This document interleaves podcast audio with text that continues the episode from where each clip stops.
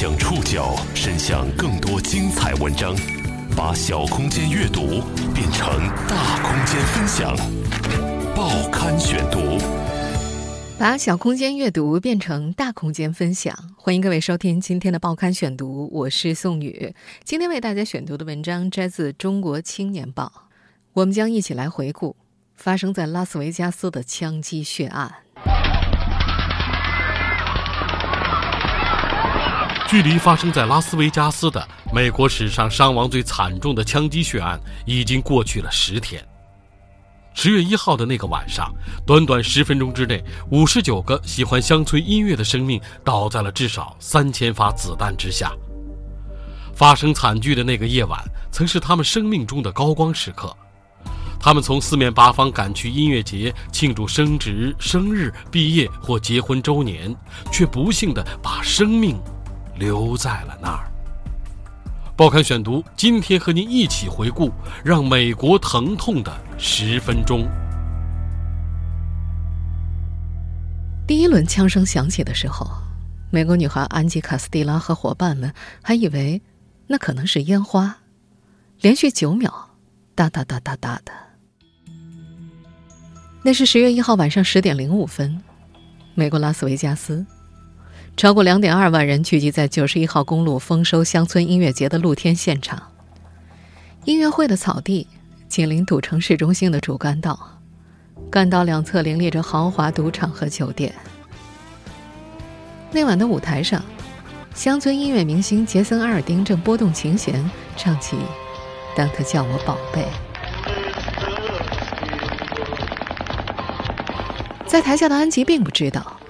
接下来的十分钟，至少三千发子弹砸向他们所在的草坪，他们将经历美国历史上伤亡最惨重的大规模枪击案，五百二十九人受伤，五十九名受害者死亡。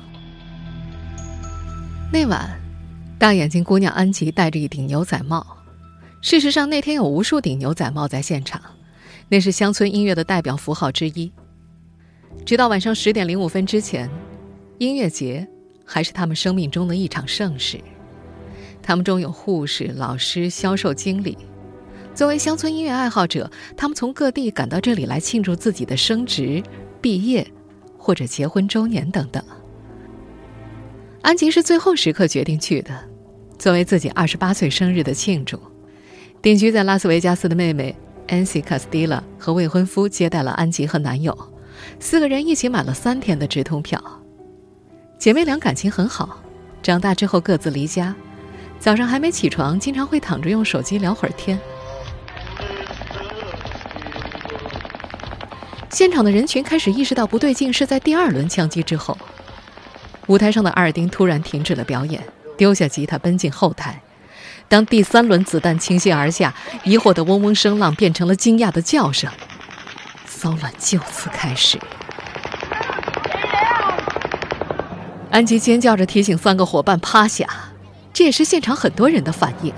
他们和子弹之间没有任何阻隔，死亡是在瞬间发生的。有人看见大片鲜红的血液慢慢浸透同伴的白 T 恤，还有人上一秒还活着，下一秒，音乐节的彩灯还在闪烁着，四周建筑的射灯也依旧明亮。有一位幸存者对 ABC 电视台回忆说。地狱被打开了。洛杉矶小伙罗素·布雷克后来在采访当中称呼那片曾经音乐缭绕的草坪为“死亡区”，不止一位幸存者使用了这个名词。不久前，罗素刚在自由女神像下向女友求婚。枪击发生的时候，罗素正握着手机，他决定一路拍下此时的场景。在罗素强烈晃动的镜头里，尖叫声、啜泣声、带着哭泣的脏话和杂乱的身体碰撞声从远远近近的地方传来。人们重复着趴下和逃跑的动作，不时被踩踏和绊倒，也根本不知道该向哪里跑。子弹像雨一样从空中洒落，腾起沙土，没有人知道它来自哪儿。枪击的回声在周遭建筑间激荡。现场的罗素甚至有一瞬间觉得，完了，四面八方都有人在射击。逃生者在一切能够找到的掩体边聚集，被弃置的皮卡，半截翻倒的铁皮，草坪上的人们对于保持活着的方法起了争执，有人觉得该躲，有人觉得该逃，但没有人知道哪个方向是真正安全的。被击中后背的时候，男护士索尼·米尔顿正把妻子西斯护在怀里逃跑。西斯感到了那一枪的分量，丈夫和她都摔倒在地。子弹还在周围飞舞，她开始摁压丈夫的胸腔，为丈夫做心肺复苏。希瑟是位外科医生，两人因为工作关系相恋结婚。她能看出来丈夫米尔顿快不行了。后者在被送往医院之后不久就病逝。希瑟说：“他救了我的命，我失去了他。”也就是在这短短三分钟之内。安吉的妹妹安西从土里抬起头来，她惊恐的发现姐姐安吉躺在地上，长发浸透了鲜血。她这辈子从来没有见过那么多血。音乐缭绕的草坪成了死亡区，人们纷纷开始逃离，但草坪上的人们要穿越的不仅有漫天的子弹，防止逃票者进入的障碍围栏同样成了他们逃生的障碍。那个晚上，不少亲历者都见到了此生最恐怖又最动人的画面：有那么多鲜血和骚乱，也有那么多陌生人相互帮助。报刊选读继续播出，让美国疼痛的十分钟。洛杉矶小伙罗素·布雷克回忆，可能是为了防止逃票者偷偷进入，音乐节的管理者在场地的外层布下了半人围栏组成的数圈障碍带。而在那个晚上，那些障碍带阻挠人们顺利出逃。每经过一处，他无法保持躬身躲避子弹的姿势，只能立身翻过。翻过的时候，甚至能够感觉子弹从自己的皮肤上擦过。一队驻加州训练的英国年轻士兵也在那天的弹雨之中。那天他们刚好休假，当拉斯维加斯主干道附近聚餐，庆祝其中一位士兵二十五岁的生日。听到枪声之后，他们饭也没吃完，迅速赶到现场帮忙。其中一位士兵记得，他能看到人们极度惊恐，有人不惜爬过其他人的身体，只要不挡着他的道儿。与此同时，一个被冲散的五岁小男孩被一个紫红色头发的年轻姑娘带出了人群，并且最终交还给了孩子近乎心碎的母亲。还有一帮闺蜜解救了一个动弹不得的姑娘，她在翻围栏的时候。被卡住了靴子。有很多男人都选择了用身体当盾牌。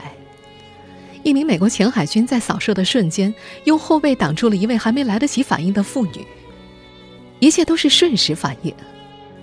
还有两个单身小青年，则在一位陌生父亲丹沃特金的恳求下，分别护住了这家的女孩和女孩的闺蜜。沃特金家的小儿子则在稍远的地方，用生命保护了一个十五岁的陌生女孩。一位幸存者后来回忆说：“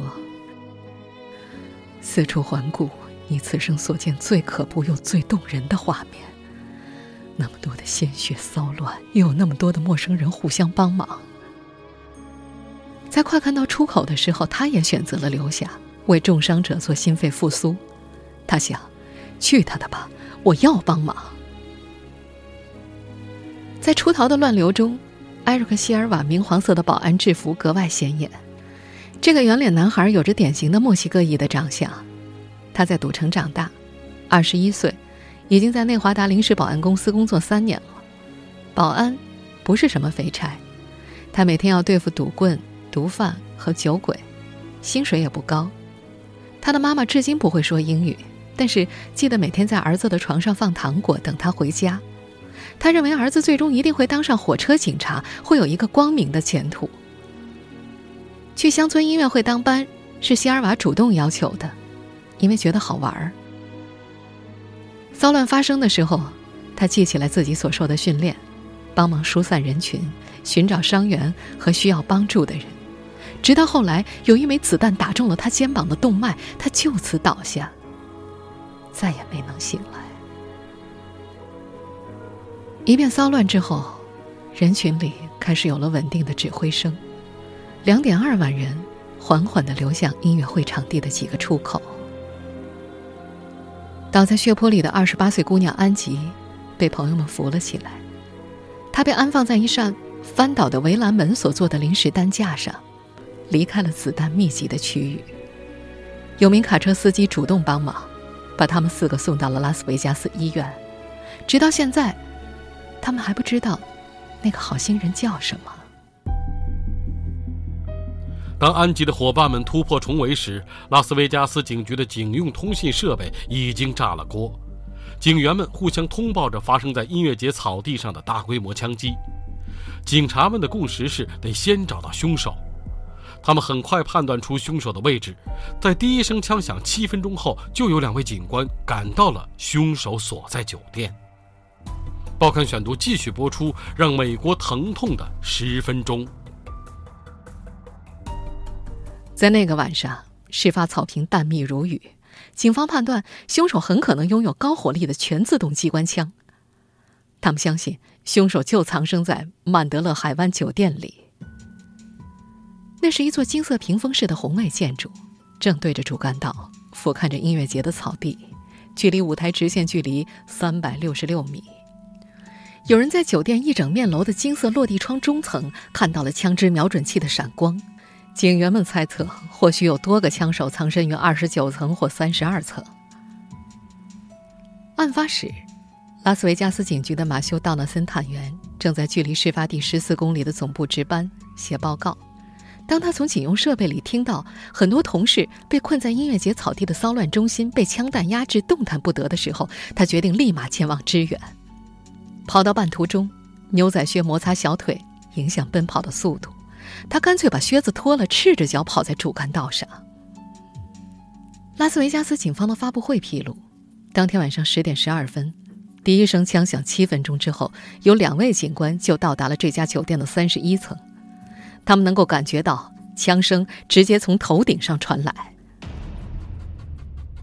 这两位警官的日常工作是培训警犬、完成搜查、出勤等任务。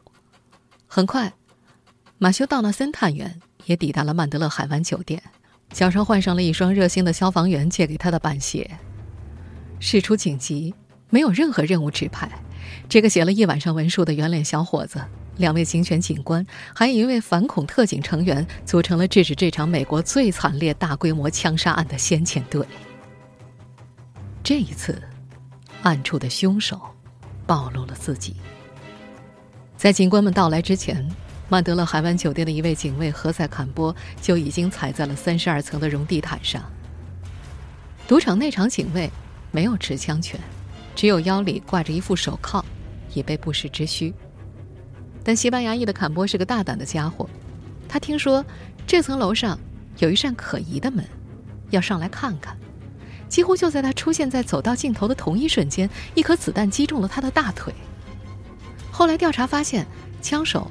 安放了三个摄像头监视动静，一个被藏在走道的公共活动区域，停在走道另一头的酒店餐车白盘子上摆放着一个，而最后一个安在自己房间的猫眼后面。他的房间是幺三五号，冷枪来的地方。坎波拖着伤腿退回到了走道拐角，那是子弹打击不到的地方。那会儿的时间是十点二十五分。后援陆续赶到。四名先遣队员端着枪朝那扇门走过去，他们在对讲机里交换着信息，声音压得非常低，是给小孩讲睡前故事的那种音量。十点三十二分，在特警队员的带领之下，他们最终通过爆破进入了房间。爆破触发了房间的火灾警报。在警报明灭的灯光中，在手电筒雪白光柱的扫射下，这个豪华酒店最昂贵的房间之一展现在他们面前。灰烬像雪花一样缓缓飘落。先遣队看到了一座军火库，二十三支枪和数不清的高火力弹药被遗留在这间四百平方米的豪华套间里。两支来福枪甚至出现在了浴缸里，其中一支正对着开门的方向，夹着两只支脚。有个男人倒在床边，穿着卡其色的裤子，脸朝下。身边的地毯上有一小块鲜血，那是这场噩梦的导演者，他拿枪口抵住了嘴，平淡自尽。他的名字是斯蒂芬·帕多克。美国历史上伤亡数量最大的枪击案发生后，无数人都在追问斯蒂芬·帕多克是谁。这些天，关于凶手帕多克生前行为的更多细节被逐渐披露。报刊选读继续播出，让美国疼痛的十分钟。枪杀了五十九名无辜者的帕多克是位百万富翁。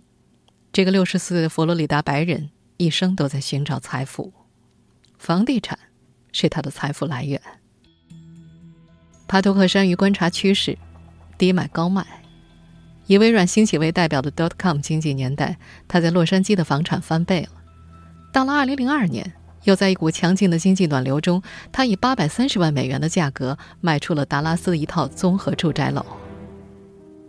只有少数人知道他的过去：他的母亲是个秘书，父亲是个罪犯，后者前科累累，甚至抢过银行，曾连续八年在 FBI 逃犯缉拿榜上名列前茅。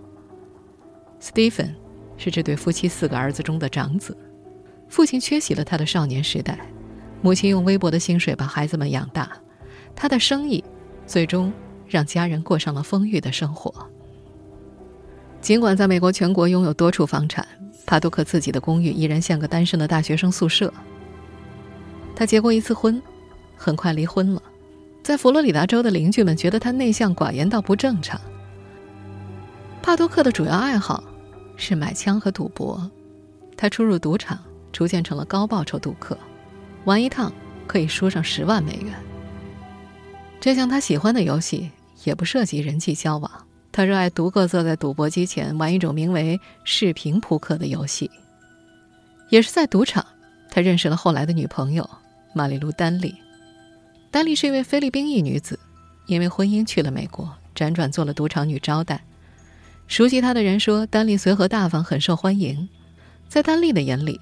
男朋友帕多克是个和善、周到、关心别人的人，他曾经一度计划和对方共度安静的未来。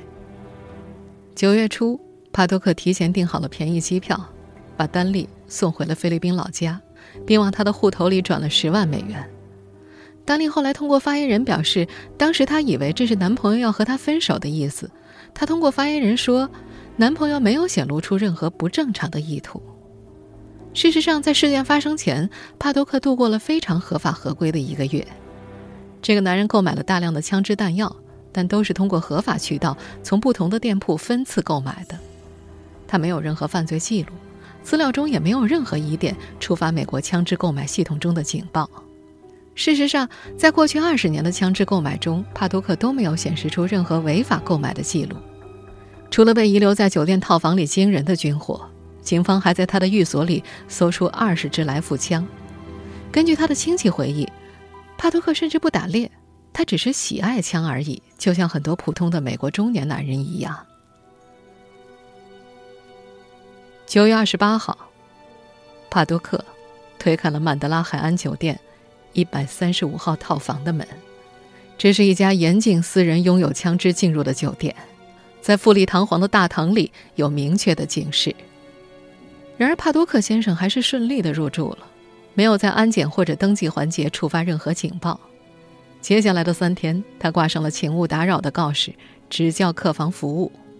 这是一间客流量相当大的五星级酒店，人们来来去去，没有意识到头顶上正藏着二十三支枪和无数的弹药。十月一号，九十一号公路丰收音乐节的最后一天。帕多克一个人在酒店低楼层的赌场玩了一会儿视频扑克，然后不声不响的上了楼。再然后，他用锤子敲碎了两扇落地窗，探出了枪口。这场大规模枪击造成的伤害是前所未有的。枪手和警方对峙的同时，十月一号晚上，更为绵长的战役在拉斯维加斯各大医院展开。报刊选读继续播出，让美国疼痛的十分钟。这场大规模枪击造成的伤害是前所未有的。帕多克选择的房间离地面三百零四米左右，正对着音乐会草坪。在美国 ABC 电视台的访谈中，一名专家表示，居高临下不需要有多高的射击技巧，就可以造成极大的杀伤效果。警察冲进房间之后，在茶几上发现了一张写满数字的小纸条。帕多克沉默地死去，没有留下任何自杀字条和宣言。这张纸条一度被当作某种秘密的信息，直到十月八号，一名拉斯维加斯的警官在接受六十分钟采访的时候才表示。这应该记载了帕多克射击的高度和当时的风力等射击信息，他显然是计算好的，有备而来。事后调查还发现，现场发现的枪支中有十二支枪安装了一种名为“撞火枪托”的附属装置，这种装置能够加速半自动枪支的射击频率，甚至可以逼近全自动武器的火力。而在美国，撞火枪托的买卖也是合法的了。悲剧发生之后，无数的讨论甚至谩骂席卷美国，主题只有一个：禁枪。支持者列举了美国近年的数项大型枪击事件，他们表示，如果有人被烧死，要修改有关火灾法律的漏洞；现在有人被射杀，是不是也应该照做呢？而反对者则问道：难道出现车祸就要责怪所有的私家车主吗？在被互不相让的两派卷入舆论漩涡之前。医院里的战争正在悄悄地进行着。那个晚上，外科医生们被紧急呼叫回到岗位，严阵以待。从十月一号晚上十点半开始，大批伤员在泪水和鲜血中陆续抵达医院，担架和病床被挤到了走道里，家属们则惊魂未定地守在手术室的门口。浑身是血的二十八岁姑娘安吉很快被医护人员推走了，伙伴们一路护送着她。青年男女精心挑选的度假服装上沾满了血和灰尘。安吉的父亲也从南加州赶来，他们只能等待。那可能是亲历者和家人一生中最漫长的一夜。一片狼藉的音乐会草地上，被遗弃的手机此起彼伏响了一夜，直至其中一些手机电量耗尽。报刊选读继续播出，让美国疼痛的十分钟。长夜耗尽，一个新的白天正在到来。五十九人死去的广场边上，树立起了纪念的十字架，蜡烛一簇簇的亮起。衣物和手机被幸存者一件件取走，临近各大赌场的酒店开始重新运转，还有新的欢庆。要去忙碌。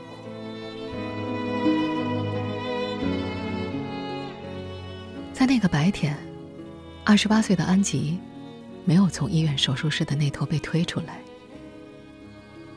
她是那种让人看到觉得活着真好的姑娘。安吉身材修长，大眼睛，高鼻梁，初中的时候爱游泳，总穿一身校队的红泳衣。她的朋友很多，笑起来露出两排白牙。有个弟弟在玩乐队，他就跟迷妹似的在社交网络上刷每一条相关的消息。毕业之后，他在丝芙兰做化妆师，曾经为癌症病人创作脸部艺术彩绘。黑脸盘、白骷髅，骷髅上开着花，很像墨西哥文化里的意象。死亡也可以是一场盛典。他的妈妈因为癌症去世，这个姑娘希望癌症病人也能够美丽。抵达医院七个小时之后，医院的工作人员告诉安吉的家人，忙中出错，他们把安吉和另外一位受害者的身份给弄混了，被推进手术室的不是他。家人和朋友开始新的寻找，通过安吉的身份证和脸书上的照片，他们找到了这个姑娘已经死去，就在送到医院之后不久。去医院的卡车上，躺在妹妹臂弯里的那段时间，是他二十八岁的第三个白天的开端，也是他人生最后的夜晚。在医院的候诊室里，安吉的男友吐露了一个藏了好久的秘密。他说自己本来要在那个周末向女友求婚的。他们曾经讨论，要一起度过剩下的生命。